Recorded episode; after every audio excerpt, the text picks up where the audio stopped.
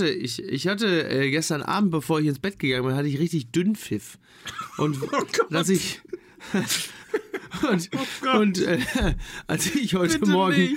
als ich heute Morgen in einem vergleichsweise frischen Bett wach wurde, habe ich gedacht, ach, der, der Tag ist auf jeden Fall mein Freund. So, das sind so, wenn man so in meinem Alter ist, sind das so die Minimalziele, die man sich so steckt. Also du meinst, the, the trend is your friend. So, richtig. Bitte.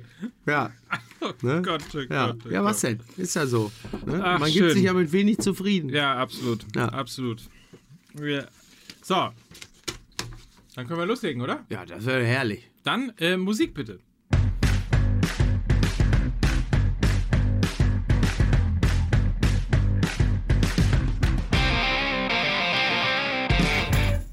Herzlich willkommen. Ich muss gerade noch mal äh, zum Vergleich checken, ob wir denn tatsächlich schon die 27. Folge in der Saison 2018-2019 haben. Und ich sage ja. Zapperlot. ja, es ist die 27. Folge. Ja. Ich begrüße Mickey Beisenherz. Guten Tag. Ich begrüße Lukas Vogelsang. Ja, wenn ich, wenn ich alles richtig verstanden habe in dieser Woche, dann wurde der Kram-Karrenbauer doch wegen schlechter Leistung auf der Damentoilette die Binde abgenommen, oder? Gott. Oh Gott, oh Gott, oh Gott.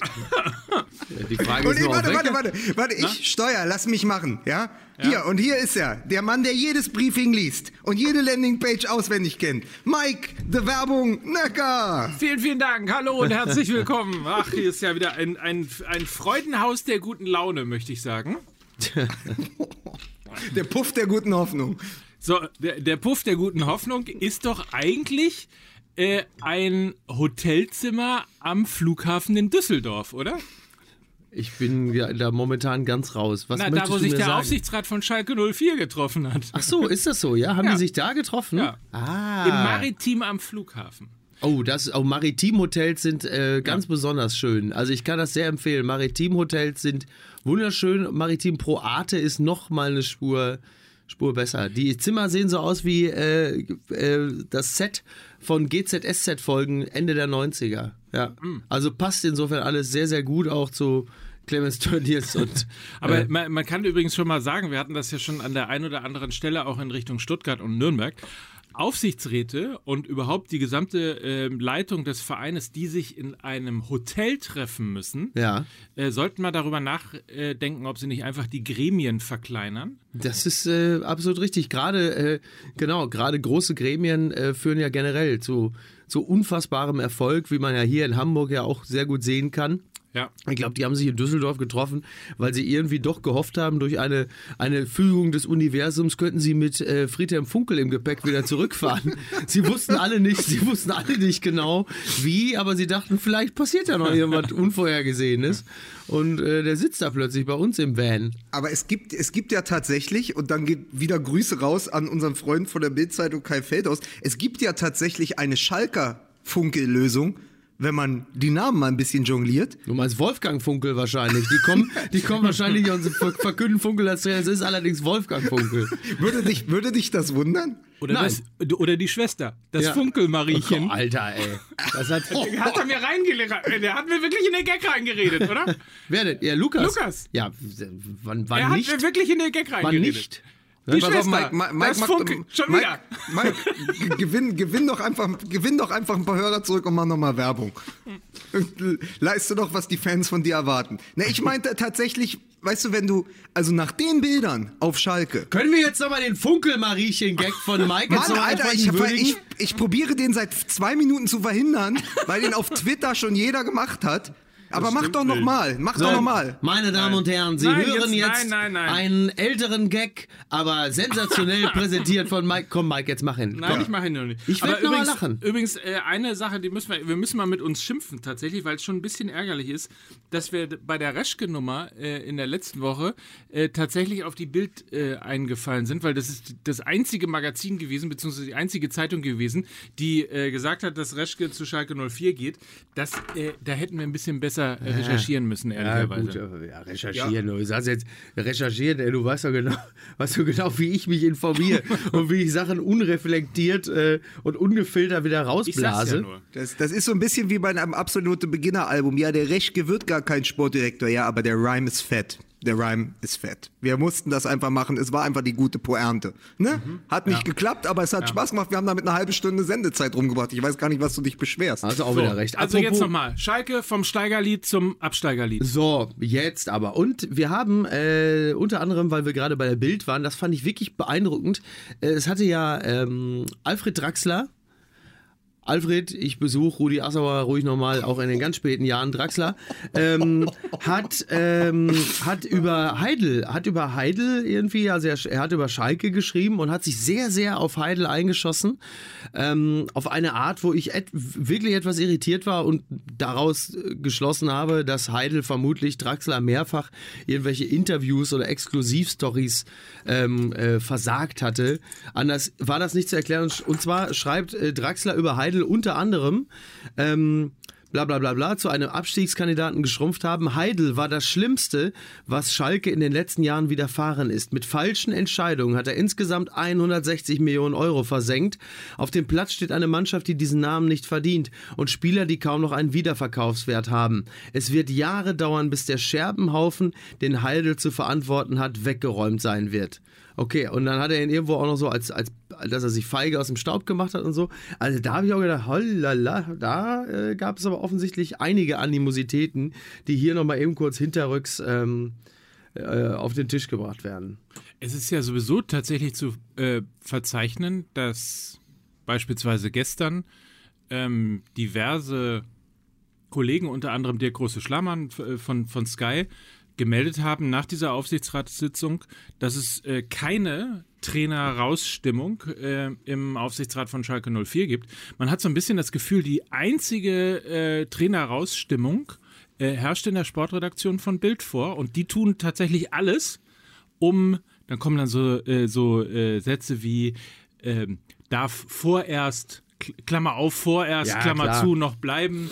Äh, und vorher ja wird hier der Tedesco-Abgang ähm, besprochen und so weiter und so fort. Also man hat das äh, Gefühl tatsächlich mittlerweile, es wird hart Stimmung gemacht gegen Tedesco, aber eben nur in Bild.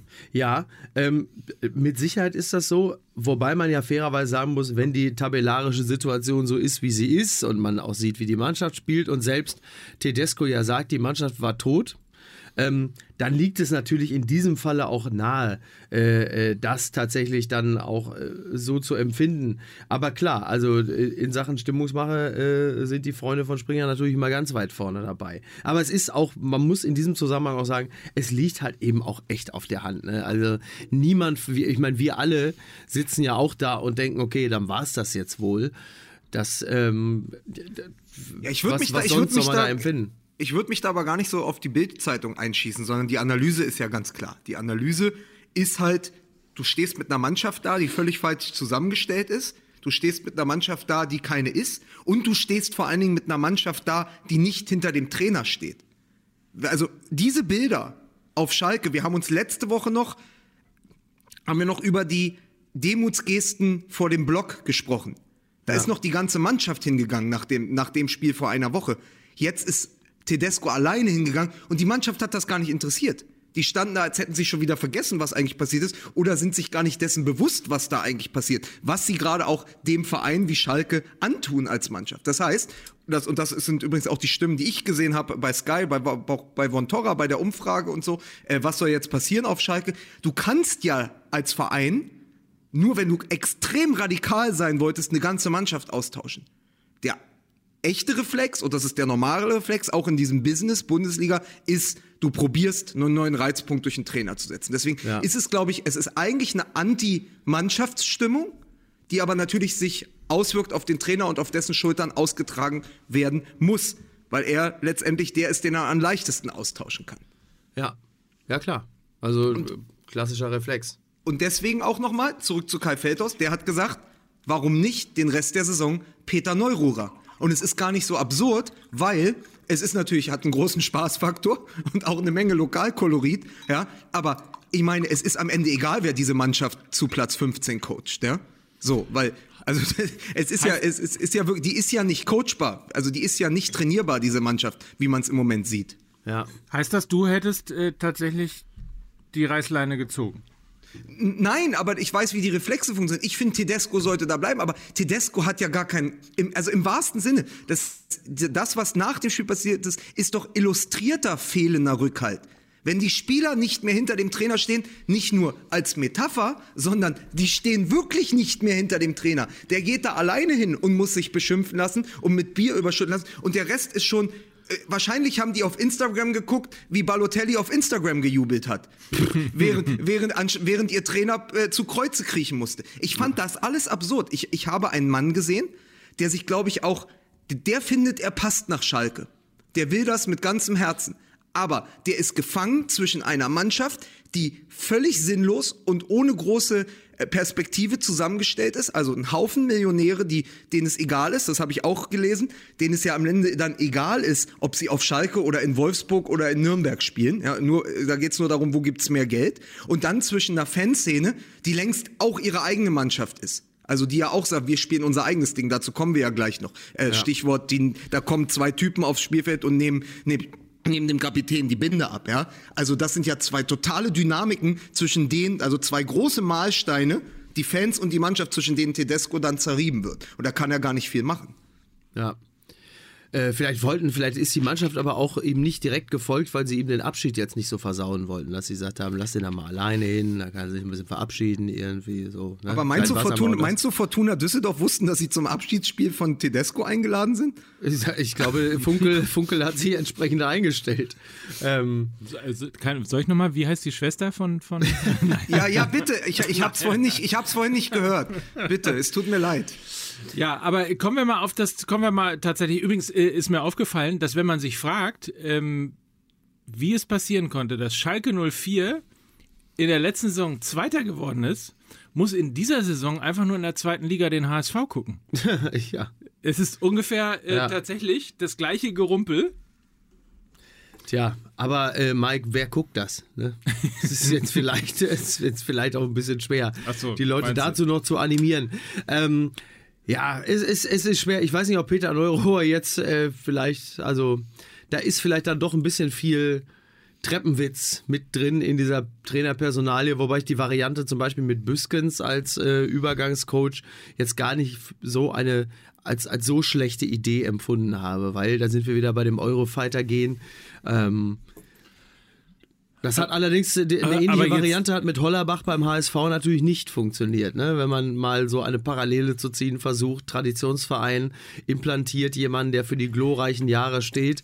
Ähm, das muss natürlich nicht funktionieren. Aber Tedesco, muss ich sagen, da sehe ich auch wenig Argumente, die jetzt noch irgendwie äh, für ihn sprechen, dass man sagen würde, ja, guck mal, da gibt es doch gute Ansätze, ähm, weil, weil man halt eben genau das sieht. Die sind halt einfach blutleer und tot und wirklich nicht, nicht motiviert, ähm, sich, äh, wie man so schön sagt, den Arsch aufzureißen. Die Frage ist ja, ähm, ich meine, wir verfallen ja jetzt irgendwie auch schon den gleichen Reflexen und, und reden einen Trainer quasi aus der Mannschaft beziehungsweise aus dem Verein raus. Ja, aber das ja, hat aber auch maßgeblich wirklich mit dem zu tun, was man halt eben auf dem Platz sieht beziehungsweise nicht sieht. Obwohl ja ihm gerade zumindest für ein Spiel, Klammer auf vorerst, Klammer zu, mhm. äh, hat man ihm äh, den Rücken gestärkt. Und die Frage ist ja tatsächlich, wie kann das noch funktionieren? Also wie kann Schalke jetzt das gegen das Momentum arbeiten? Ähm, und tatsächlich Nein, das Momentum liegt bei den Bayern. Ich weiß. Und die sind ja auch äh, schon Tabellenführer, oder? Weil sie glauben doch nicht. Bitte. Nein. Ähm, also wie, wie kann Schalke sozusagen den, den, den Turnaround schaffen? Also was muss jetzt passieren, wenn man, wenn wir gerade feststellen, äh, Mannschaft blutleer und ihr ist es egal, Trainer sagt Mannschaft tot. So, dann äh, Heidel wird für seine Kaderzusammenstellung äh, angegriffen. Gelünscht. Gelünscht wir haben ja in der letzten, beziehungsweise Lukas hat ja im letzten Podcast festgestellt, dass mittlerweile jeder Spieler, der auf Schalke spielt, ähm, von Christian Heidel verpflichtet worden ist. Äh, also direkten Abstieg, ich glaube, das ist äh, unmöglich in, in, dieser Saison, aber du kannst natürlich. Steht ja immer noch Hannover dazwischen. ja, und ne? Nürnberg ja auch noch. Ja. Ne? Genau, der, so. in, im Moment ist der stärkste, im Moment ist das, was am meisten für Schalke 04 spricht, Thomas Doll. Ja, der hat sich das, wenn er das gewusst hätte, wäre er auch nicht zurück in die Bundesliga. Und da müssen wir aber gleich auch nochmal drüber ja, reden. Also, ja, ganz ehrlich. Äh, so geht's ja nun nicht. Äh, also, das, das Schlimmste, was dem Verein widerfahren kann, ist Relegation. Ich ehrlicherweise bin mir nicht ganz sicher, ob das tatsächlich ähm, passiert. Dann das Meisterschaftsfinale von 1958, Schalke HSV als Relegationsspiel. So. Äh, ja. Noch besser als übrigens, Rapid Wien gegen Phoenix Karlsruhe. Die Älteren find, erinnern sich. Ich finde übrigens, wenn wir schon mal dabei sind, weil du es gerade angesprochen hast, ne, äh, im Internet ne, gibt es ja Petitionen für allen Scheiß. Ne? Das ist wohl für, richtig. Für wirklich alles. Ja. Und ich finde, eine gelungene Petition wäre tatsächlich, und vielleicht kann ja hier von den jungen Menschen, die uns hören, das irgendeiner mal einstellen, gerne auch mit, mit äh, Querverweis auf uns, dass der DF, die DFL möge entscheiden, dass egal was passiert in der zweiten Liga, aufgrund der Ergebnisse der letzten Jahre der HSV in jedem Fall Relegation spielen muss. Absolut, ja. Egal welchen Platz sie landen, ja. auch wenn sie Fünfter werden, ja. sie müssen auf jeden Fall ja. Relegation spielen. Finde ich auch. Sie haben ein gottgegebenes Recht. Oder? Ja, total. Be be bevor wir jetzt aber uns noch weiter in den Keller wagen, ja, ihr seid ja schon beim HSV angekommen, ihr seid euch ja, selbst voraus. Aber wollen wir noch mal ganz kurz was dazu sagen? Also die fehlende Rückendeckung der Mannschaft für Tedesco ist die eine Geschichte. Also wenn ich jemanden wie Mendil sehe oder wenn ich sehe, wer, wer, da sonst über den Platz schleicht und im Mittelfeld die Bälle im Vorwärtsgang verliert, dann weiß man, okay, viel kommt da nicht mehr. Und wenn der Trainer auch noch sagt, uns fehlen Größe, Gegenwehr und wir sind viel zu nervös, das hört sich alles nicht nach Bundesliga-Fußball an. Das ist die eine Geschichte. Aber wie habt ihr denn das eingeschätzt, diese für mich völlig abstruse Situation, dass da plötzlich zwei Ultras oder zwei Fans oder zwei Abgesandte äh, der Fans auf die auf, auf den Rasen kommen und dann, äh, ich glaube, Stambuli war das, ne? Ja, ja, Stambuli. Äh, ja. Das, äh, die, die Binde abnehmen, so ein, also so ein, das ist ja fast schon so Macbeth, das ist ja Shakespearean Drama auf Schalke, drunter machen sie es ja nicht mehr. Aber wie ist denn, wie habt ihr da reagiert? Also rein emotional, also, was war eure erste Reaktion, als ihr das gelesen oder gesehen ja, habt? Dass so Trottel einfach nichts auf dem Feld verloren haben, ey. Die ja, und was ist mit den Fans? die sollen. Natürlich. Nein, die sollen halt einfach gefälligst auf den Rängen bleiben und ihre Mannschaft anfeuern und gut ist. Daran merkst du natürlich, ähm, ähnlich wie ich das ja auch immer bei den, äh, bei den Capos sehe, dass es denen natürlich in erster Linie nur um sich selbst geht und um die Selbstinszenierung. Ich meine, Mike hat das ja auch geschrieben, nichts ist größer als der Club, mit Ausnahme vielleicht von äh, den Chefs der Ultragruppierung. Ähm, was, was, was für eine lächerliche, peinliche Selbstinszenierung, ähm, die überdies natürlich auch der Mannschaft nicht im geringsten hilft. Was soll denn der Scheiß? So, bleib auf der Tribüne, ey, guck dir das Spiel an, Trommel oder Tröte und lass die Leute in Ruhe. Wirklich. Also diese absolute Selbstüberschätzung, dieses Gefühl, man hätte irgendwie was zu melden, absolut lächerlich. Absolut lächerlich. Wirklich.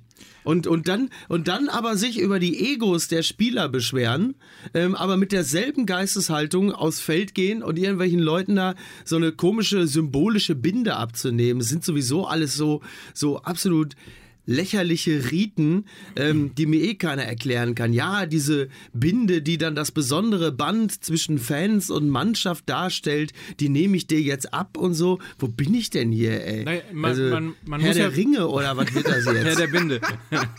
man muss ja fair... Töffel, äh, ey. Ja, die Geschichte der Binde ist eine Geschichte voller ja, Missverständnisse. Das sind die Always Ultras, ne? ja, die genau. Binde ab, ja, ja, genau. klar.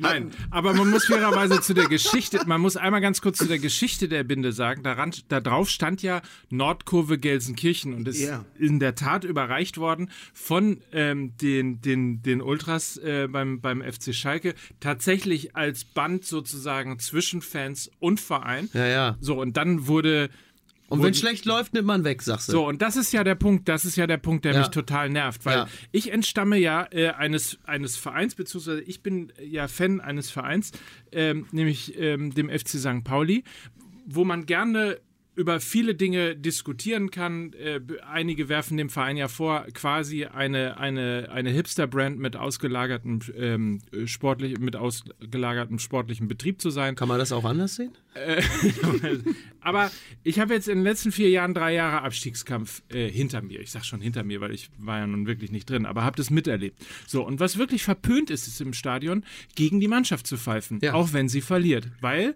dokumentiert werden soll, dass Fans und Mannschaft immer eine Einheit sind, ja. in guten wie in schlechten Zeiten. Und das ist ehrlicherweise genau das, was mir fehlt, was ich auch ähm, in der letzten, beim, beim letzten Auswärtsspiel schon gesehen habe, diese, diese unfassbaren, hasserfüllten Gesichter, mit denen dann auf die Mannschaft äh, eingeschrien wird und in der Art und Weise, wie sie bemeckert werden. Aber Tönnies war zwischenzeitlich auch mal kurz sich eine Wurst holen, also von daher. Ne? aber es ist, aber es ist doch, es ist doch wirklich wenn, wenn diese, wenn diese, wenn, wie ihr jetzt gesagt habt, wenn diese Binde letztendlich ja so eine Art Ehering für eine, für eine Verbindung zwischen Spielern und Fans darstellt, dann kannst du doch, was ist denn, was ist denn mit in guten wie in schlechten Zeiten? Ja. Da musst du doch wirklich auch mal sagen, wir stehen das jetzt durch. Ich meine, ich meine, die Volltrottel haben letztes Jahr eine Vizemeisterschaft feiern dürfen, ja?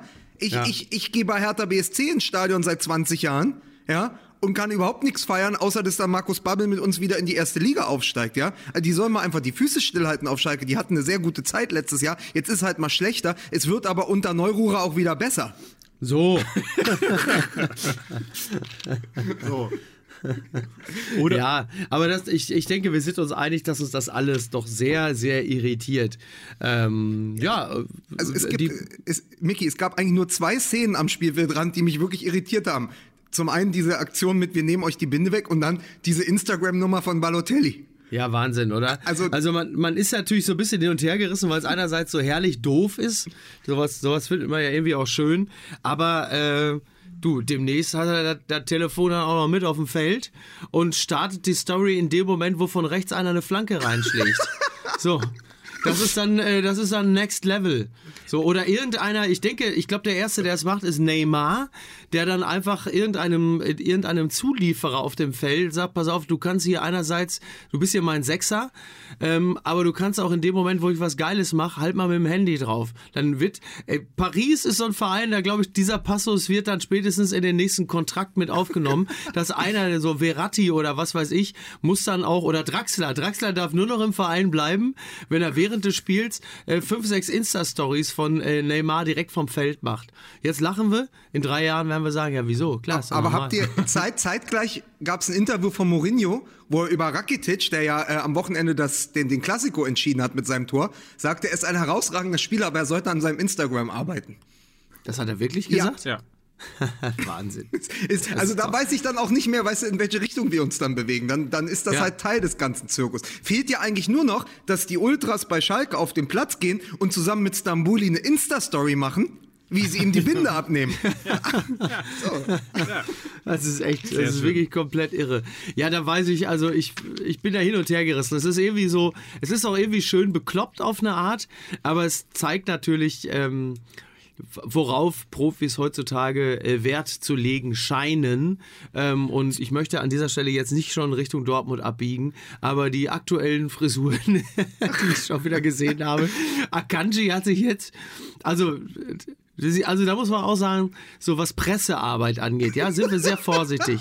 Sind wir fair, sehr vorsichtig. Was Pressearbeit angeht, haben auch die Dortmunder Profis noch nicht allzu viel aus den letzten drei Wochen dazugelernt. Wenn man die aktuellen Bilder sieht, wo sie sich irgendwo äh, wieder vom Friseur die neuesten Trendfrisuren haben machen lassen. Und Akanji, der bislang eigentlich ganz ordentlich frisiert war, hat sich jetzt so eine Versace-Bordüre äh, irgendwie äh, um die Schläfe herum rasieren lassen. Und er sieht jetzt aus wie die Bettwäsche von Michael Wendler. Also ähm, das würde ich mir auch, würde ich mir auch überlegen, ob ich da so richtig Bock drauf hätte. Du, du meinst, sie sind nicht mehr weit entfernt vom, vom goldenen Kalb. Ja, naja, muss man, also ich, ich würde an anstelle der Dortmunder, hätte mir das überlegt, ob ich das jetzt unbedingt noch machen muss, äh, wenn, wenn ich heute Abend halt einfach nochmal äh, 1 zu 3 auf den Sack kriege.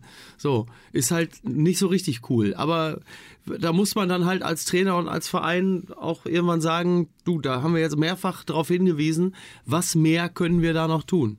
Aber es ist schon, ich finde, also um, um jetzt mal die, die, die Heiterkeit aus der Mario Balotelli-Geschichte irgendwie mit rauszunehmen. Äh, es ist ja unter Sportsleuten eigentlich ein ungeschriebenes Gesetz, dass man den Gegner nicht verpönt. Und das tut man natürlich in der Sekunde, wo man ein Tor schießt, sich ein Handy geben lässt. Also offensichtlich diese Instagram Live Story äh, tatsächlich auch geplant hat. Ähm, weil Ja, da ja. stand ja ein Kumpel hinter der Bande. Ja, genau, der hatte das ja schon. Ja. Reichte ihm sein Handy. Der steht allerdings schon seit zehn Spielen da, muss man fairerweise sagen. Nein, Das stimmt also, aber das wahrscheinlich. Mick, Mickey hat recht. Also der stand da wahrscheinlich wirklich seit vielen Spielen. Das war ja eine von langer Hand geplant, verstehst du? Die Also Italian Marketing- Job. Ma- Marketingmäßig ist natürlich irgendwie eine schlaue Geschichte, weil Mario Balotelli mal wieder irgendwie europaweit in aller Munde ist. Äh, aber ähm, es ist natürlich eigentlich tatsächlich eine gelbe Karte, äh, weil das verhöhnt den Gegner.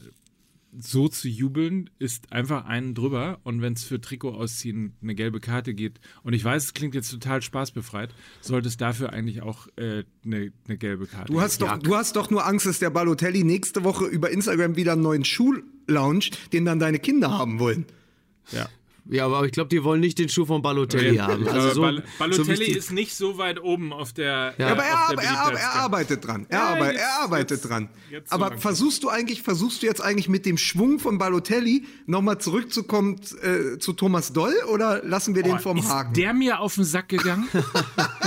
ist der mir auf den Sack gegangen? Boah, was, ein- was ein Weichei, ne? Ja, Was und, wisst ihr, und, und, und das Ding ist ja, dass er, dass er ja bei, bei Vontora gesessen hat und nochmal äh, sehr, da, dass er auch Trainer ist. Ja. Und was er in den letzten Wochen gerade wirklich hardcore zeigt, ist, dass er eben kein Trainer ist. Ja, also zumindest äh, besprechen die Ergebnisse ja jetzt nicht gerade äh, für, für ihn. Ne? Er hat, äh, zwischenzeitlich hatte Hannover ja auch schon mal einen okayen Auftritt, muss man ja fairerweise sagen. Gegen Haben sie Nürnberg. natürlich trotzdem Kein verloren. Spiel Gegen, gegen Nürnberg, Ja, ja. entschuldige ja, bitte. Okay, pass auf, du, pass auf, ich, pass auf, es, pass es auf. gibt, warte doch mal kurz. Es gibt ja auch Vereine, äh, die, äh, denen wir zugeneigt sind, die gegen Nürnberg zuletzt ja auch nicht so besonders geglänzt haben. Also nur, dass man das mal fairerweise in die Waagschale wirft. Aber ansonsten, äh, ich, ich glaube, ist der noch nie äh, ohne drei Gegentore irgendwie äh, vom Feld gegangen zuletzt. Also mindestens drei Gegentore. Ähm, ja, äh, vor allen Dingen der Satz, der ist halt so lustig irgendwie. Ja, dafür, also bin ich nicht zurück in die Bundesliga gekommen, wo du sagst, naja, es ist ja jetzt nicht so, äh, muss man eben ja auch sagen, du hast ja jetzt dir keine, deine Karten, keine Karten für das Spiel gekauft, sondern du bist ja jemand, der ja aktiv das Geschehen auf dem Feld beeinflussen kann und Ja. sogar sollte. So, also da ist, ist es natürlich nicht so wahnsinnig schlau, wenn man sich dann enttäuscht zeigt über das, was einem da geboten wird. Und sagt, ja, also du- das ist dann übrigens der Unterschied zwischen dem, dem Fan und dem Ultra und dem Trainer. Der Trainer ist durchaus in der Lage, also auch mal direkt an die Spieler heranzutreten und zu sagen, er könnte ihm sogar theoretisch dem Spieler die Binde wegnehmen und sagen, pass auf, die kriegt jetzt jemand anders. Aber, aber wir, es ist ja im Moment, wir werden ja nachher auch noch über Lucien Favre reden. Es gibt ja zwei, tatsächlich zwei Möglichkeiten, mit Krisen umzugehen.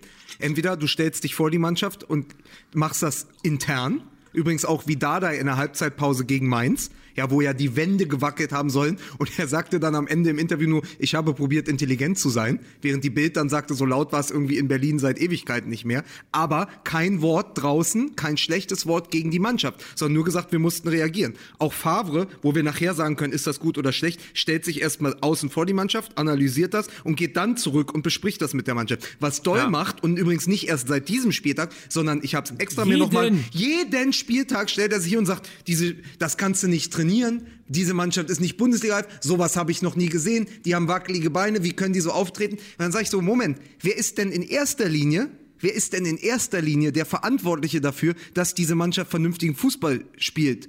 Das ist doch in Ja. erster Linie der Trainer. Also das so von sich zu weisen. Also man sagt so, naja, gehen wir in den ersten Spieltag oder auch zwei Wochen, da kommt der vielleicht noch nicht im Verein an. Ich habe das Gefühl, Doll ist noch weiter weg von der Mannschaft und kritisiert sie als Matthias Sammer von Borussia Dortmund. Ja. So, das ist Ja, so, ja. als wäre so außen auch der Eurosport-Experte, würde sagen, diese Mannschaft, die spielt unter dem neuen Trainer einen Scheiß. Ja, Doll, wer, ach so, ich bin ja der neue Trainer. Ich bin ja Trainer. Diesmal Ich sagt bin er, ja- ich bin ja Trainer. Ne? Ja, und jetzt pass, Ähm. und jetzt pass auf, weil du es gesagt hast mit den Gegentoren. Die letzten Spiele, ja, 0-3, 0-3 und 1-5. Und das sind nur die Ergebnisse von Gladbach zu Hause. Sehr schön. Nein, aber es Sehr, stimmt. Also äh, dreimal 0 zu 3. einmal 1 zu 5, dazwischen 2 zu 0 gegen Nürnberg, macht in der Summe dann auch eher äh, 14 zu 3 Tore. Ich sag mal so, äh, die, ich glaube, unter Breitenreiter hatten sie nur vier Punkte Rückstand statt sieben aufs Rettenufer und tatsächlich ein um zehn Tore besseres Torverhältnis. Weil du kannst es dir ja auch im Abstiegskampf, ich meine, Uli, Uli Hoeneß sieht das anders, aber du kannst dir auch gerade mit Doll richtig schön noch das letzte Pfund, was du hattest, dass du halbwegs zu, zumindest dein Torverhältnis in Ordnung gehalten hast, ist ja jetzt auch weg. Also der hat ja nicht nur die Punkte liegen lassen, sondern hat ja auch noch sozusagen das Polster verschlechtert. Also ist jetzt noch, die, die, die Situation in Hannover ist ja unter Doll noch schlimmer geworden. Also ich muss auch ehrlicherweise sagen, und ich will ihm gar nichts, weil er mir menschlich nach wie vor gar nicht so unsympathisch ist. Aber ich habe mich auch wirklich am Wochenende dabei erwischt, wie ich einfach so in mich hinein dachte, ist Doll womöglich echt eine leere Hose? Ähm, also so einfach dieses Gefühl von, hat der so reißt der so gar nichts? Also ich meine, er ist ja auch jemand, der ja, er hat ja selber gesagt, er, er hält nichts von Phrasen. Das finde ich natürlich äh, gerade aus dem Mund von Thomas Doll wirklich erstaunlich. Ähm, so eine Mannschaft erkennt sowas offensichtlich doch relativ schnell einfach, dass jemand offensichtlich echt nicht so richtig viel auf der Pfanne hat. Also ich würde, ich würde gerne anders denken, weil er, wie gesagt, mir persönlich gar nicht unsympathisch ist, aber da, da, da, da wird ja nichts gerissen. Und klar, wenn du als Trainer dich vor die Kamera stellst und regelmäßig ähm, das Versagen einzig und allein auf die Mannschaft schiebst oder möglicherweise deinen Vorgänger, der die Mannschaft so, so, so konditionell so schlecht übergeben hat, das kriegt die Mannschaft natürlich wahnsinnig schnell mit und dann hat die auch nicht so richtig Bock auf den Aber- Trainer. aber das Micky, sind ja Dinge, sind ja Dinge, die sich, die sich unglaublich schnell äh, so einschleifen. Aber Miki, natürlich ist er eine leere Hose. Er hat sich ja in Dortmund den Arsch abgelacht. Naja, du hast recht, stimmt. Ja, Also, das ist ein, ein, ein dermaßen unangenehmer Typ. Also, der, also deswegen, du sagst, du hast irgendwie noch Sympathien für ihn. Ich finde den aber so lächerlich. Ich finde, das ist halt so, der stellt sich dahin und jeden Kredit, den man ihm noch hätte geben wollen, ja, Ja, ja. ist so. Ja, dann dann lass es halt sein. Dann, und er sagt, ich, ich muss hier auch nicht mitmachen. Ich kann auch die Koffer packen. Ja, dann geh doch. Peter Neururer hätte bitte. einen Job gerne. Der war schon mal in Ja, Hannover. allerdings, wollte ich gerade sagen. War jetzt auch nicht so eine Riesen. War der nicht sogar zweimal in Hannover? Oh, ich, weiß, ich weiß nicht, Peter Neururer war überall schon mal. Peter Neururer Ja, fährt, überall ein, schon mal fährt zweimal. ein Porsche Panamera, mit dem ist man relativ schnell in Deutschland überall. Was ist denn jetzt schon, was soll denn schon wieder dieser Sozialneid? Ja. Da, wieso, was hat denn der Das Porsche hat mit dem damit Neid gar nichts zu tun. Ich weiß es nur, ich saß da mal auf dem Rücksitz. Du sagst, achso, ja, also du warst noch nicht mal mit ihm auf der Harley, da kannst du mal sehen, wie, wie hast du es dir dermaßen verscherzt. Ja, aber ihr wisst, ihr, ihr wisst ja die Geschichte, ne? wenn man bei Peter Neururer anruft, dann läuft Born to be Wild. Aber das habe ich, glaube ich, schon mal erzählt. Das macht mich trauriger, als du glaubst. Nein, Peter Neururer, super Typ. Ich wünsche dem wirklich, wirklich alles Gute. Ja. Hannover wünschen wir ihm. Vielleicht aber auch. Hey, habe ich das mal, habe ich das erzählt? Ich war ja die Tage, war ich ja vor zwei Wochen oder so, war ich ja in der, äh, war ich ja zu Gast in der Talkshow äh, Tietjen und Bommes. Unter anderem, weil ich ein Buch rausgebracht habe und zur Apokalypse gibt es Filterkaffee, meine Damen und Herren. Ein hervorragendes Buch, Platz 9 der Bestsellerliste. Ich habe es nur eben kurz gesagt. Egal. Auf jeden Fall sitze ich auf der Rückbank und werde durch Hannover gefahren. Und ähm, dann sitze ich da so und sinniere und das Wetter war schön. Und ich sitze da hinten und sage, ich habe mich noch gar nicht, so fällt mir gerade auf, so mit den Sehenswürdigkeiten und Attraktionen von Hannover auseinandergesetzt. Und dann von vorne der Fahrer ganz ruhig, trocken. Soll ich Ihnen einen Tipp geben? Bleiben Sie dabei. das fand ich so gut, ey. Ich habe so gelacht. Toll. Aber den Taxifahrer toll. hätte Thomas Doll mal treffen müssen. Am, am Flughafen kommt, ja, ich habe mich noch gar nicht mit dieser Mannschaft auseinandergesetzt. Ja, bleiben Sie dabei. Umgekehrt, am Kreisverkehr wieder zurückgefahren. Weißt du, wie bei Genau. den Simpsons, schön wieder zurückgefahren, wieder in die Maschine gestiegen, zurück nach Budapest geflogen. Ja, genau. hey, da wäre Ja. ihm viel Ja, erspart der- geblieben.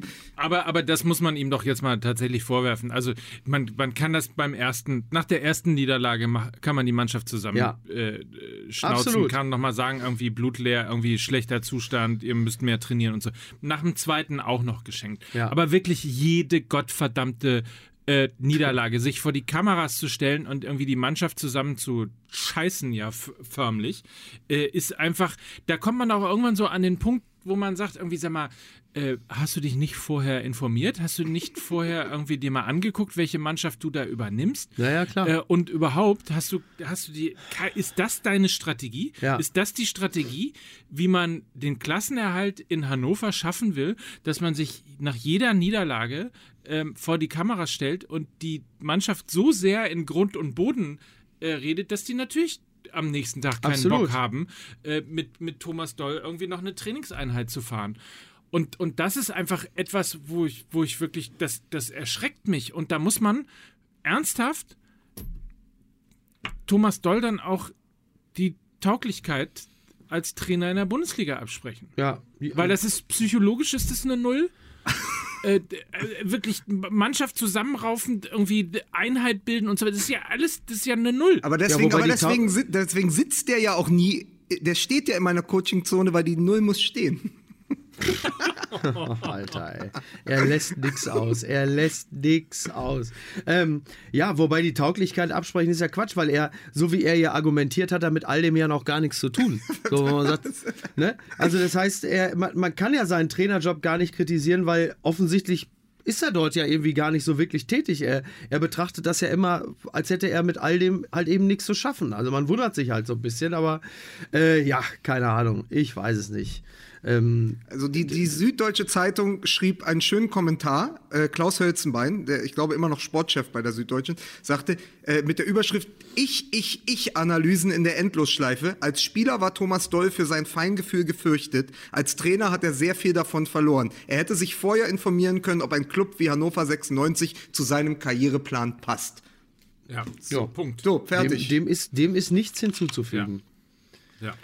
Sag mal, ist euch eigentlich, ist eigentlich aufgefallen, dass mit dem Ablauf der äh, Bewährungsstrafe von Uli Hoeneß Ja, am Tag, an dem er sozusagen wieder ein freier Mann ist, ja, verliert Borussia Dortmund in Augsburg ja. und die Bayern sind wieder Das dran. ist ein schönes Geschenk, sag ich danke, sehr freundlich. Ich bin, und das sag ich ganz deutlich, der Nelson Mandela von Bayern, vom Tegernsee. Ich bin der Nelson Mandela vom Tegernsee. Und ich werde auch nach dem Ende meiner Haftstrafe, werde ich nicht zum Hass aufrufen, sondern werde Versöhnung propagieren. Und das fand ich so lustig. Ähm, das war eine meiner absoluten Lieblingsstellen wieder.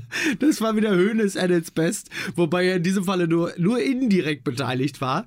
Das war, nachdem die Bayern ja wirklich ähm, beeindruckend äh, gegen Gladbach gewonnen haben. Und dann stand ja Kalle Rummenigge vor dem Mikrofon und gab sich ja sehr konsiliant und sagte, ja, ähm, die, also die Mannschaft hat gut gespielt und wir werden jetzt aber ähm, uns jetzt äh, nicht äh, kritisch gegenüber Dortmund äußern.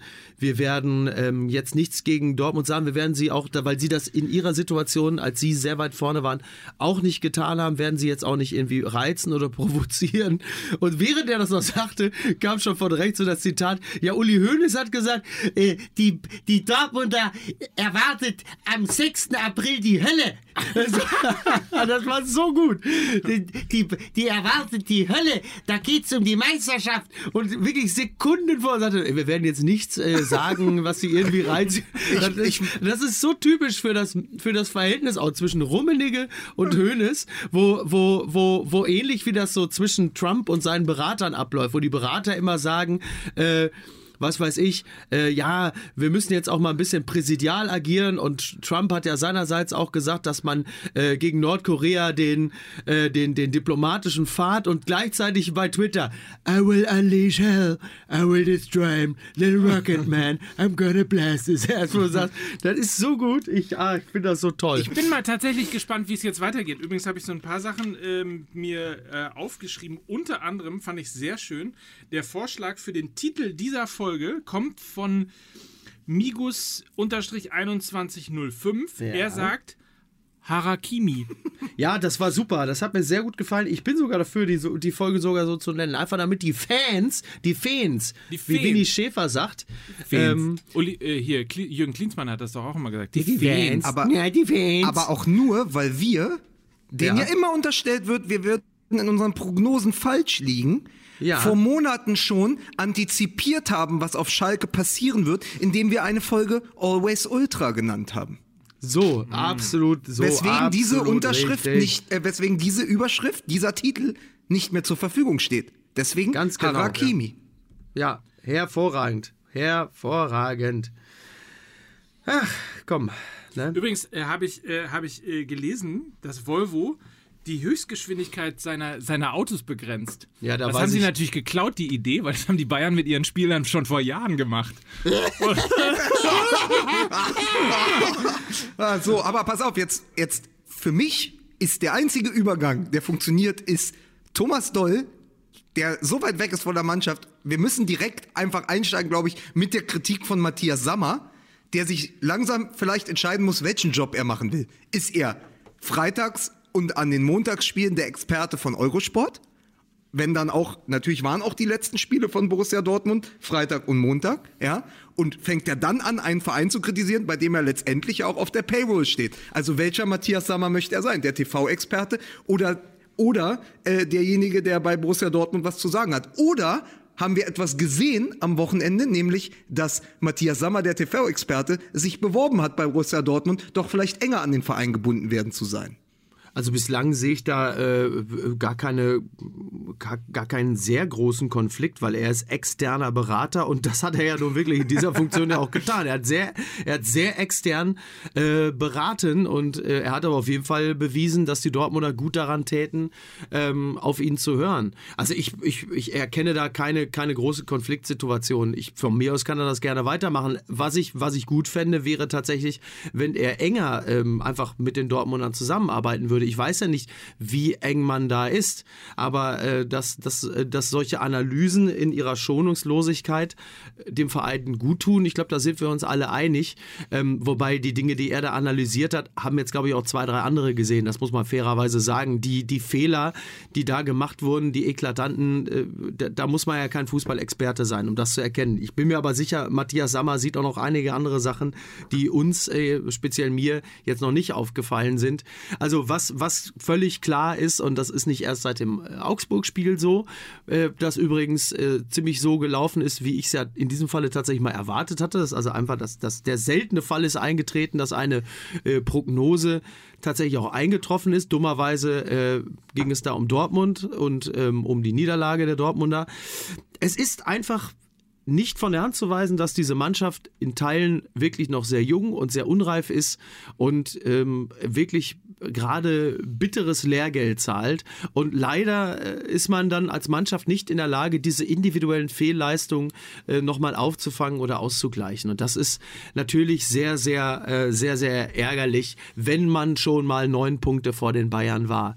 Wenn man das, wenn man die Historie mal abzieht, dann ist die Situation, die tabellarische, in der Dortmund sich befindet, natürlich immer noch eine, die jeder Dortmund-Fan vor dem ersten Spieltag natürlich mit Freude unterschrieben hätte. Aber es ist ja nun mal einfach so, dass man ja nicht das ignorieren kann, was einfach in der Hinrunde gelaufen ist. Und klar ist man dann enttäuscht und sauer und wütend.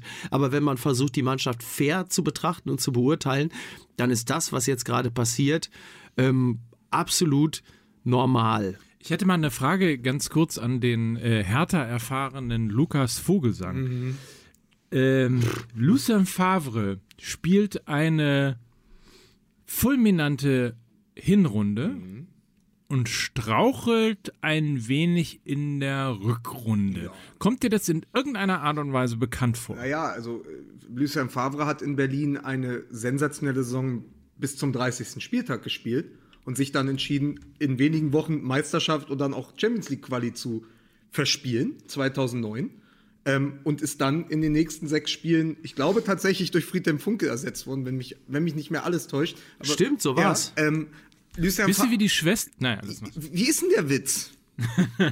weiter. So, also Lucien Favre, und das ist tatsächlich meine Idee gewesen. Ihr wisst ja, dass ihr am Anfang, dass wir vor, vor grauer Vorzeit standen wir hier und Miki sagte, wahrscheinlich holen die Favre und ich sagte, na, davon halte ich nix. So, dann haben wir uns natürlich in den ersten Monaten in dem allgemeinen äh, Trubel in Dortmund, in, in, in der Heiterkeit, die dort stattfand, natürlich mitreißen lassen, haben gesagt, Mensch, der Favre, das ist ja tatsächlich das, was seit Klopp am besten passt zum BVB. Was man natürlich dann wieder äh, auch aus Fansicht unter den Teppich gekehrt hat, ist die Frage, kann Lucien Favre Krise? Und in Berlin hat er gezeigt, nein. Er ist jemand, der lieber in den Keller geht, also nicht mal zum Lachen, sondern zur Analyse und sich nochmal 300 Stunden Material anschaut, als dass er die Mannschaft zusammenstaucht. Also du wirst von ihm nicht die Reaktion kriegen, dass da jemand mit dem Knüppel kommt und sagt, pass auf, also du wirst kein, aus Favre wird kein Paul Dardai mehr. So, das ist sozusagen das, was ich aus Berliner Sicht sagen kann. Das ist ja nichts Schlechtes per se, aber Mickey, du hast das ja auch schon öfter gesagt, er ist halt der, der in Konfrontationssituationen eher der ist, der dann sagt, der geht dann zu äh, zu, zu, zu Max Eberl oder so oder damals zu Hoeneß und sagt, ich hau jetzt ab. Ich krieg nicht die Spieler, die ich haben will, ich habe nicht die Ergebnisse, die ich haben will, ich, ich schmeiß hin. Äh, mein, meine ganze Kreativität, die leidet drunter. Ich muss jetzt hier weg. Also er ist jemand, der sich, deswegen hat er auch in Nizza gut funktioniert, das Wetter war gut, ja, das, das, das Klima war gut in Nizza. Ähm, aber was passiert, wenn Gegenwind ist? Was passiert, wenn die Ergebnisse ausbleiben? Und das ist ja im Moment das, was wir in Dortmund haben. Es läuft seit sechs Wochen nicht gut. Und die Frage ist, kann jemand wie Favre den Turnaround schaffen mit dem Charakter, mit dieser, mit dem ganzen Filigran, das er ja darstellt? Im Erfolgsfall ist das Zauberei. Aber was ist es jetzt? Tja, ähm, ich, ich bin ja immer noch der Ansicht, dass Trainer durchaus in der Lage sind, äh, sich selbst auch nochmal zu verändern. Da ist Jupp Heynckes natürlich immer das beste Beispiel für. Deswegen ist ein Favre von 2009 nicht zwingend äh, derselbe wie ein Favre von 2019. Zumal äh, er ja äh, doch auch eine gewisse Zeit ohne äh, bleibenden Schaden bei sich selber hinterlassen zu haben, äh, auch mit Mario Balotelli klargekommen. der ersetzt ja eigentlich elf andere Verhaltensauffällige in Personalunion, muss man ja auch sagen. Aber äh, klar, also es wird sich jetzt wird sich jetzt zeigen. Leverkusen war ja für uns gefühlt ja auch schon so ein, so ein kleiner Turnaround, wenngleich natürlich auch da wieder die Fehler aufgetaucht sind, die jetzt auch gegen Augsburg ähm, wieder ähm, eklatant waren. Diesmal konnte man es in der Offensive halt eben nicht ausgleichen, wobei ich sagen muss, was ich ähm, von den Dortmundern in der Offensive gegen Augsburg punktuell gesehen habe, war natürlich echt äh, Weltklasse wenn da nicht halt auch ein fantastischer Keeper gestanden hätte. Also die drei, vier Bälle, die ich gesehen habe, die Götze ähm, aus, dem, aus dem halbrechten Feld in den Strafraum geschlagen hat, wie, der, wie die Bälle angenommen wurde, wie die verarbeitet wurden, wie dann direkt abgeschlossen wurde, das war schon, das war schon echt richtig, richtig gut. Ist halt natürlich totale Scheiße, wenn dann halt ein, ein sehr, sehr guter Keeper das alles kaputt macht. Das soll aber trotzdem nicht darüber hinwegtäuschen, dass Dortmund natürlich vor allem in der Abwehr extrem anfällig ist und da ist natürlich immer wieder Sagadu dabei und klar auch Hakimi, die sehr jung sind und deshalb man ihnen das einfach verzeihen muss. Aber es nervt natürlich unglaublich. Keine Frage. Aber muss man, muss man nicht sagen, äh, Weltklasse Offensivaktion und dann an einem Keeper scheitern, der Weltklasse verkörpert, das hatten die Bayern am Wochenende gegen Jan Sommer auch. Also Ja. äh, äh, Ja, ja. ich möchte nur Klar. sagen, Pizarro und Lewandowski liegen jetzt mit 195 Toren als beste Ausländer in der Bundesliga-Geschichte gleich auf. Wenn Jan Sommer nicht in Überform wäre, würde äh, Lewandowski jetzt mit drei Toren führen, weil der hätte durchaus auch einen, einen Fünferpack schnüren Ja, ja. können. Also diese, äh, das kann man, das stimmt, was du sagst, dass die Abschlüsse Weltklasse waren, aber dann musst du eben auch eine Antwort darauf haben, wenn der Gegner gut steht und wenn der Keeper Weltklasse ist. Dann muss es dir als Tabellenführer der Bundesliga trotzdem gelingen, deine drei, vier Tore zu machen am Ende vom Tag. Das Problem ist nur, was ich sehe. Und deswegen ist es so witzig, dass wir gerade ja, genau, wir haben ja den Spiegel der Hinrunde gerade. Wir haben gerade die Spiele Leverkusen und Augsburg. Und man sagt ja auch, auch ein altes Sprichwort oder zumindest eine alte Wahrheit der Bundesliga äh, oder des Fußballs generell ist, das Glück über die Saison wird sich ausgleichen. Und wir müssen einfach sagen, wenn ihr an das Leverkusen-Spiel in der Hinrunde denkt, wo sie furios gespielt haben und dann kam Augsburg und hat eine Wahnsinnspartie in Dortmund abgeliefert. Äh, und dann kommt Alcázar und macht in der 96. Minute das 4 zu 3. Da ist das Glück gewesen und es war das Glück, was sie auch erstmal auf diese Schienen gelegt haben, die sie ja befahren haben bis in den Januar hinein. Das Augsburg-Spiel hat sie ja angeschoben. Jetzt hat es sich halt gedreht. Und wenn dann bei dieser jungen Mannschaft das Glück eben ausbleibt, na dann verliest das Ding im 2-1. Ich glaube aber, dass auf einer langen Sicht von der Saison sowas ganz normal ist. Nur, dass eben die Entwicklung bei Bayern und Dortmund genau spiegel, äh, bei, doch bei Bayern Exakt. und Dortmund gerade jetzt spiegelverkehrt sind. Was die Bayern Genau. in der Hinrunde nicht geschafft haben, gelingt ihnen halt jetzt wieder. Bei dem Dortmund ist es Ja. genau andersherum. Ja, und die Bayern ähm, haben jetzt natürlich wirklich, äh, sie, sie sind wieder erstarkt. Ähm, sie, sie haben vor allen Dingen auch auf den Flügeln, äh, haben sie jetzt einfach wirklich Alternativen, sind nicht mehr so abhängig von, von Robben und Ribery, weil gerade auch Nabri echt wirklich eine tolle Rolle spielt. Coman hat natürlich ein bisschen äh, Probleme mit Verletzungen. Ähm, selbst, selbst plötzlich äh, Javi Martinez spielt wieder eine wichtige Rolle im Verein, was ihm persönlich ja sowieso nur zu wünschen und zu gönnen ist. Ähm, Lewandowski unterstreicht einmal mehr seine Wichtigkeit. Also da äh, läuft es halt jetzt und ähm, ja, also da gibt's jetzt auch von, von Seiten der Bayern auch wenig zu meckern. Also sie machen sehr viel richtig, es läuft sehr viel richtig. Das Einzige, was ich auch gegen Gladbach gesehen habe, ist nach wie vor, dass die Bayern schlagbar sind. Also ich habe die Bayern trotz der, der Höhe ähm, nicht so gut gesehen, dass man da jetzt als Gegner steht und sagt, ja, da kann man ja nichts machen. Das habe ich, das hab ich auch in diesem Spiel nicht gesehen. Ich sehe nach wie vor Anfälligkeiten in der Defensive, in die man durchaus als Gegner rein kann. Also das ist nicht so, dass die Bayern jetzt plötzlich wieder die Unschlagbaren sind und man jetzt irgendwie sich auf den Rücken werfen muss und, und kampflos ergibt. Also deshalb bin ich nach wie vor äh, der Überzeugung, dass die Bayern noch einige Punkte lassen werden. Es ist halt nur ärgerlich, dass abseits der Dortmunder der Rest der Liga halt einfach nicht stark genug scheint, um in diese, in diese Lücken reinzugehen und das für sich auszunutzen. Und Ja. das ist, das ist das, was mich persönlich so ein bisschen ärgert, weil ähm, der, die Bayern haben lange Zeit in dieser Saison alles dafür getan, dass mal jemand anders Meister wird. Uli Hoeneß hat es ja auch gesagt, es ist ja eine Saison, in der sie eigentlich alles darauf ausgerichtet haben, dass Ribéry und Robben einen schönen Abschied bekommen. Und äh, Das habe ich übrigens immer noch nicht verstanden. Aber ja, ähm, ne? also ja. Na, insbesondere. ich glaube, was er uns damit sagen wollte, ist, dass er eigentlich äh, für den linken und für den rechten Flügel bereits 150 Millionen Transfers äh, im Sack hatte und dann nur aus reiner Gutmenschlichkeit Ja, gesagt genau. hat, Bitte, wir wollen jetzt Rappen und dem Reperie wollen wir nicht äh, die Saison versauen, deswegen kauft man sie nicht. so, das ist ja, das ist ja der, die logische Schlussfolgerung daraus. Zwei, zwei Dinge. Erstens äh, möchte ich kurz nochmal darauf hinweisen, dass äh, Borussia Dortmund aus den äh, letzten vier Auswärtsspielen bei Düsseldorf, Hannover, Nürnberg und Augsburg nur zwei Punkte geholt hat. Wahnsinn, äh, und möchte da auf ein altes Problem verweisen, was Borussia Dortmund in äh, vielen Saisons, in, den, in der letzten Saison, in der vorletzten Saison immer gehabt hat. Äh, das ist also nicht weggegangen. Die, eine Idee, gegen tiefstehende Mannschaften zu haben. ja, ja, Das ist, zieht sich wie ein roter Faden durch die letzten Jahre. ja.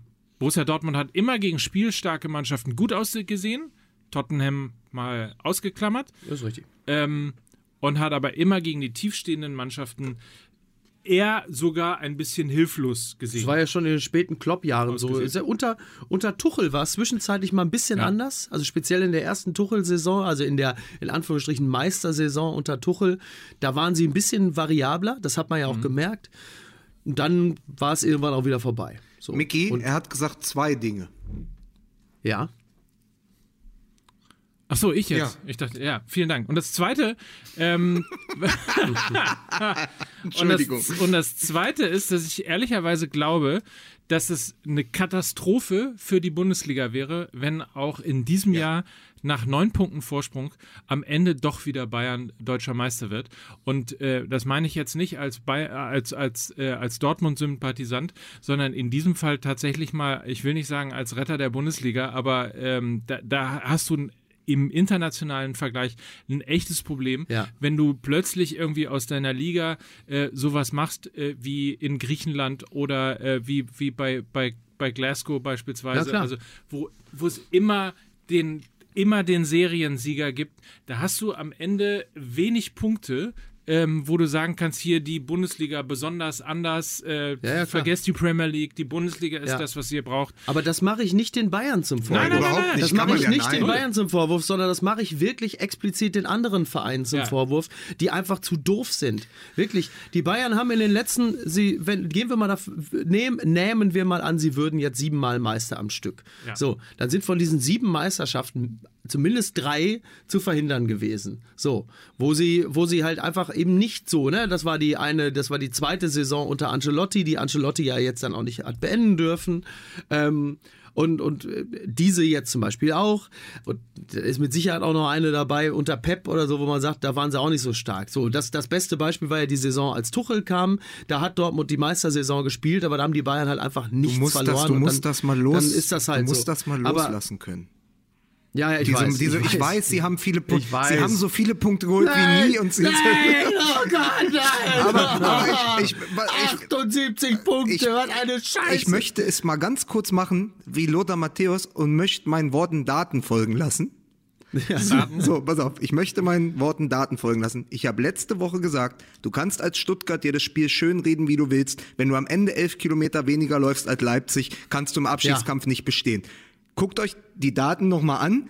Die Laufleistung am Freitagabend Augsburg Ja. gegen Dortmund waren, elf, waren Genau. 127 Kilometer auf Augsburger Seite, die den Abstiegskampf angenommen haben und 116 Kilometer. Das ist pro Spieler ein Kilometer weniger. Ein Kilometer, so, ja, Das genau. sind elf Ja. Kilometer weniger, wo du sagst, okay, denkt ihr ernsthaft, ihr schafft das nur mit der spielerischen Klasse gegen eine Mannschaft, Genau. die sich mit Händen und Füßen wehrt? Nein, so wird es nicht funktionieren. Und dann ist eben Ja. exakt das, was du sagst, dann ist es auch die Schuld von Borussia Dortmund, wenn Bayern München wieder Meister wird. Absolut, total. Also genau, das werfe ich Dortmund vor und das werfe ich anderen Vereinen auch vor, die es nicht schaffen, ähm, entweder äh, von, von Trainerseiten irgendwie Konstanz in die Mannschaft zu bringen oder natürlich explizit auch äh, der Vorwurf an Schalke, wenn du viel Potenzial hast, aber daraus so wenig machst, ähm, dann ist das, dann ist das nicht die Schuld der Bayern. Das muss man ganz explizit sagen. Und das ist doch logisch, wenn die Bayern in dieser Saison tatsächlich Meister werden, dann werden die eine komplette Dekade durchmachen, denn die werden einfach dann zehnmal am Stück Meister. Denn wenn es, ein, wenn es eine Saison gibt, in der man nochmal äh, Meister werden kann, anstatt der Bayern, dann war es jetzt diese. Denn wenn die erstmal investieren, dann sind die nächsten drei Meisterschaften auch wieder in Wenn die München. Da ganzen, ich meine, und wenn sagen, jetzt 30 Jahre nach dem Mauerfall noch die ganzen Spieler aus dem Osten dazukommen, dann sind Jetzt die, kommt die Scheiße wieder. dann sind die Bayern auf Jahre hinaus. Und mal, nein, aber ich, ich will ganz kurz mit nur einem Blick auch auf die zweite Liga ganz kurz sagen, wenn du dir die Bayern anguckst und wenn du einfach die letzten 25 Jahre Bundesliga nimmst, man muss doch sagen, Vereine, die aus ähnlich wichtigen Städten kommen, die ähnliches Potenzial gehabt hätten, ja, und das geht ja bis in die Gegenwart. Ich gucke einfach und sehe gerade links und rechts, ja, der HSV, Hamburg spielt in der zweiten Liga. Köln, da zerstreiten sie sich gerade der Präsident und Armin Fee. Das heißt, da ist auch schon wieder, da könnte was aufgebaut werden, funktioniert nicht. Ja, links und rechts, äh, Borussia Dortmund ging durch diese Meier-Phase etc. Wir machen so viel Witze über Uli Hoeneß und Rummenigge, aber dieser Verein ist der einzige, der es über die letzten 30 Jahre geschafft hat, Zusammenhalt aufzubauen und immer noch eine Regelmäßigkeit in der Führung durchzuziehen. Egal, ob da mal ein Ja. Klinsmann Buddha-Figuren aufgestellt hat. Aber ich muss nur gucken, die jüngsten Schlagzeilen, auch jetzt wieder in Wolfsburg. Du denkst, Wolfsburg hat das Geld, Wolfsburg hat vielleicht eine Perspektive, die haben jetzt eine Idee mit Labadia. Nein, dann können sich Labadia und Schmatke nicht zusammenreißen. Ja, dann können Ja. sich Fee und der Präsident, wie, wie heißt der bei Köln Schmidt oder so? Ich, hab, ich weiß es nicht. Der Präsident und Fee nicht. Beim Hamburger SV nicht. Links und rechts, die großen Traditionsvereine, die großen Konkurrenten schaffen es ja nicht wenigstens mal anderthalb Jahre am Stück so zu arbeiten wie die Bayern seit 30 Jahren. Ja, zumal, zumal, ich meine, da, da kann man, das ist, glaube ich, ein abendfüllendes Thema, aber das, das, das einende Gefühl ähm, einer Region wie Bayern, die ja wirklich ein spezielles Selbstverständnis haben, kommt natürlich da schon sehr, sehr zum Tragen. Also dieses Mir San Mir ist ja nicht nur das Vereinsmotto, sondern es ist ja signifikant für das gesamte Bundesland, das ja sowieso immer ein bisschen vor der Abspaltung steht. Und das ist, das ist natürlich auch eine, wirklich eine, eine Mentalitätsfrage. In Hamburg kann das nicht entstehen, weil die, die, klar sind alle Hamburger irgendwie stolz auf ihre Stadt Hamburg, sind aber alle auch irgendwie viel zu sehr mit sich selbst beschäftigt. Also diese, diese kaufmännische Grundhaltung, wo jeder dann doch am Ende erstmal auf seinen eigenen Vorteil blickt, äh, steht natürlich auch so ein bisschen diesem Wir-Gefühl ähm, zuwider. Da ist, glaube ich, tatsächlich Köln als Stadt am ehesten noch in der Lage, ähm, langfristig so ein, so ein Gefühl aufzubauen. Nur da äh, ist natürlich das Problem, dass dieser Klüngel und diese, diese, diese, diese Misswirtschaft ähm, dem Ganzen irgendwie äh, das, das, das, das verhindert. Ich meine, das Stadtarchiv äh, ist ja das beste Beispiel dafür, äh, wie man dann äh, etwas zum Zusammenstürzen bringen kann, wenn, wenn man so tickt. Ah, es, ist, es ist wirklich, es ist echt schwer. Keine Da, Ahnung. da aber können wir uns ja dann mal ganz in Ruhe Frankfurt, Gedanken... ich setze ganz klar auf Frankfurt. Das wäre doch mal geil, wenn jetzt irgendwie, also was, was in Hamburg nicht geschafft wird, was in, in Köln nicht geschafft wird, wenn es in Frankfurt, da wo das Geld auch sitzt, durch diese Jahre, die es jetzt gerade gibt, die so erfolgreich sind, wenn es, wenn es da möglich wäre, Leute dazu zu bringen, mehr in den Verein zu investieren. Jetzt sind ja auch die Bruchhagen-Jahre vorbei, in denen es ja eher darum ging, diesen Verein zu konsolidieren und irgendwo so im, im Mittelfeld zu halten. Wenn da ohne Großmannssucht, aber mit, mit kluger, strategischer, mit gutem Wirtschaften, wenn es da möglich wäre, diesen Verein langfristig irgendwie in der Spitze zu etablieren, das wäre, das fände ich schon sehr cool und sehr reizvoll. Und wer weiß, wenn sie äh, Jovic für 80 Millionen an Barcelona äh, verkaufen, dann ist ja schon mal so ein, so ein kleiner monetärer Grundstock gelegt, auf Ja. den sich dann aufbauen lässt. Weil das ist natürlich gerade, finde ich, so, jetzt wir befinden uns so langsam im letzten Saisondrittel, eigentlich so ja, der Verein äh, der Saison. Was man nicht gedacht hätte, nachdem wie die letzte Saison gelaufen ist, dachte man, das war's. Und die sind ja die ganze Zeit mit so einer kleinen Senke, ja, okay, aber die sind einfach geil, das muss man echt Aber- sagen. Es ist einfach ein geiler Verein. Aber hätte nicht ein Verein wie der HSV auch mal einen Spieler wie Philipp Kostic kaufen können? genau, aber da kommen die ja nicht drauf. Aber Da äh, ist die Liste übrigens lang. Werner Spinner heißt Ah, übrigens Entschuldigung, der Schmitz, ich Präsident wusste irgendwas mit S und mit einem I drin. Ich hab das, ich, es ging mir nur rein, um einfach mal das zu sagen. Das ist so, es Ja. ist sozusagen die Duplizität der Ereignisse. Du denkst, okay, in Wolfsburg könnte immer prinzipiell was entstehen. Da kriegen die sich nicht zusammengerauft, ja. Und es, und Schmatke hat es ja schon bei einem anderen Verein gezeigt, dass er vielleicht auch der, der, der Typ ist, an dem sich die Trainer dann stoßen, ja. Ich, ich, ich, ich glaube auch tatsächlich, dass die der, dass der Bundesliga im Allgemeinen und der, der Führung der einzelnen Vereine die große Gefahr überhaupt noch nicht äh, bewusst ist. Ich glaube, dass du wirklich, ähm, dass das System äh, echt davor steht zu, imp zu implodieren. Ähm, natürlich nicht nächstes Jahr, auch nicht übernächstes Jahr. Möglicherweise äh, übersteht das auch nochmal irgendwie die, den, den nächsten TV-Vertrag, um den es ja auch äh, letztlich geht, weil einfach wahnsinnig viel Geld mit im Spiel ist. Aber ich glaube, ähm, wenn wirklich der FC Bayern die siebte Meisterschaft Ja. hintereinander erzielen sollte, bin ich bei dir übrigens, Miki, dann werden sie auch die nächsten drei holen und wenn das passiert, äh, wird infolgedessen irgendwann 50 plus 1 kippen. Wir werden dann tatsächlich über eine äh, Europa League reden. Ich glaube nämlich nicht, dass es eine Nebelkerze äh, oder ich glaube, dass es äh, im Grunde genommen irgendwie der Versuch gewesen ist, mal zu gucken und mal auszuloten, wie eigentlich die, äh, die, die Stimmung pro, äh, pro Europa League ist. also, League. Ähm, Damit habe ich dann nichts mehr zu tun. Ich bin Vater einer Tochter in Hamburg. Spätestens in drei Jahren ist für mich sowieso Hockey das ganz große Thema. Und damit ich dann alles dann auch noch schön Hockey, MML Aber dann, mach, machen aber wir. dann machen wir, dann, dann machen wir doch jetzt, weil Mickey muss ja auch los. Scheiß, verstehst du? Ja, Miki muss nämlich zum Arzt. Ich muss Heute, mich durchkneten lassen, Ja. richtig. Ist das eigentlich so, dass ein normaler Masseur, macht das Sinn, dass ich mich trotzdem am Ende noch mal kurz auf den Rücken lege und darauf warte, dass er mir in der, in der unter der Gürtelregion noch mal rum... Solange, solange du auf nicht. die. Hoffnung aufgeht. Zeit, bist du Privat- oder Nee, Kassenpatient? ich bin privat. Ich bin Ja, dann privat. kannst Da du- kann ich dann- kannst du noch mal Dann schrei ich den an. Ich bin privat, pack meinen Dödel an. Boah, aber der Mann ist alt geworden, merkst du das? Also irgendwie von, von, von Inkontinenz bis Happy Ending Massage hat er jetzt alles dabei gehabt. Auf, Ich mache jetzt auch mal, um, um im Bild zu bleiben, den Sack zu. Und sag, pass auf, bei dem, was du gerade gefordert hast, die können ja auf Schalke dreimal dem Kapitän die Binde wegnehmen. Aber ich finde, das einzige Zeichen, was du bei dem, was auf Schalke passiert, bei den Millionen, die da zum Fenster rausgeschmissen werden, bei der Historie, die dieser Verein hat, wäre, wenn das Stadion anfängt leer zu bleiben. Das ist doch der Protest. Um denen mal zu sagen, pass auf, nicht Präsenz zeigen und immer die gleichen Lieder singen, sondern pass auf, wir lassen die ganze Nordkurve eben mal, es kommt einfach keiner. Äh, ich meine, in deren, in, in, in deren Kneipe, äh, in deren Vereinskneipe läuft ja nicht mal mehr Schalke, weil die kein Sky haben, ja. So. Ja. Und dann sagst du, pass auf, wir gucken den Mist uns dann mal halt zehn Spieltage nicht an. Was macht ihr denn dann? Wir bleiben mal weg. Wir kaufen keine Dauerkarten. Natürlich wird das nicht passieren, weil das der, der, sozusagen das Fundament einer ganzen Region ist, ja. Gerade dieses Fansein dort. Aber das ist der Protest, der den Verein auch treffen würde. Eine Binde wegnehmen ist leere Symbolik, ja. Da passiert gar nichts. Da versteht jemand wie Mendy zum Beispiel auch nicht, was da abgelaufen ist, ja. Deswegen, wenn, dann bleibt weg. Dann muss Protest halt richtig funktionieren. Völlig richtig. In diesem Sinne. Übrigens, äh, was mir noch aufgefallen ist, äh, weißt du, welches Plakat nie hochgehalten wird, apropos Kurve? Hannover, ich will ein Kind von dir. Ja, gut. Oder? Ja, so, Steuern lass mich machen. Ich, ich bin jetzt auch fertig. Ich, äh, ich wünsche dir noch viel Spaß, Mike, und äh, Ja. wir, wir sehen uns. Ich glaube, wir sollten die Sommerpause dann auch dazu nutzen, dass wir vielleicht mal wirklich dann uns Gedanken machen über, was ist eigentlich der langfristige Plan der anderen Vereine, um mit Bayern München zu konkurrieren. Da können wir ja mal eine Sondersendung machen.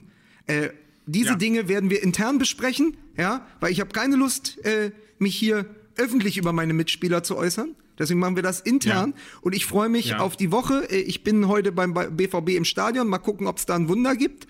Und äh, dann äh, treffen wir uns nächste Woche an gleicher Stelle wieder.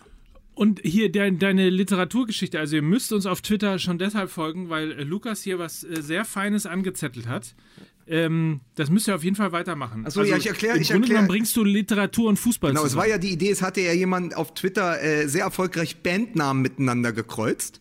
Ähm, Was ich sehr, also The Wu-Tang Clan zum Beispiel. Das war so die Idee. Und ich habe gesagt, das müsste doch auch gehen, wenn man große literarische Werke und große Autoren der deutschen oder auch amerikanischen und internationalen Literatur mit Fußballvereinen und Fußballern zusammenbringt. Sowas wie zum Beispiel Petersens Mondfahrt oder auch ähm, äh, Johann Wolfgang Götze. Oder mein Liebling. Von Götze. Johann Wolfgang von Johann Götze Wolfgang so. von ja, Götze. das ist, das kann man natürlich als du, du hast ja einen Abschluss auch, aber ähm, Ja. oder mein Liebling äh, kleines Dickens Müller. Ähm, alles Dinge. Die immer noch dran. Ein, Ihr tickt von ihm her richtig. äh, so und all diese Dinge kann man machen. Hashtag Will das Literaturniermannschaft. nicht. Der soll mich nicht immer unterbrechen. Auf. Machst wie Peter lustig. Jetzt aber abschalten, ne? Also macht ruhig mit. Hinter meinem Rücken. Ich fühle mich so. Ja. Hintergangen. Das ist so ein bisschen wie Boulevardtheater eigentlich, ne? So, Ja. wo ihr seid auf der Bühne und macht so ein bisschen und plötzlich kommt Warte. René Heinersdorf aus dem Schrank und sagt, was macht ihr hier? Gisela. So. Naja, macht ihr mal, ne? Tschüss, tschüss. Tschüss. Gute Besserung. Also So. jo John Anthony Buddenbrooks oder auch Nathan der Weiser. Also, all diese Sachen sind möglich. Macht einfach mit. Nächste Woche werdet ihr auch erfahren, warum ihr mitmachen solltet. So, So. Danke. bis Tschüss. dann.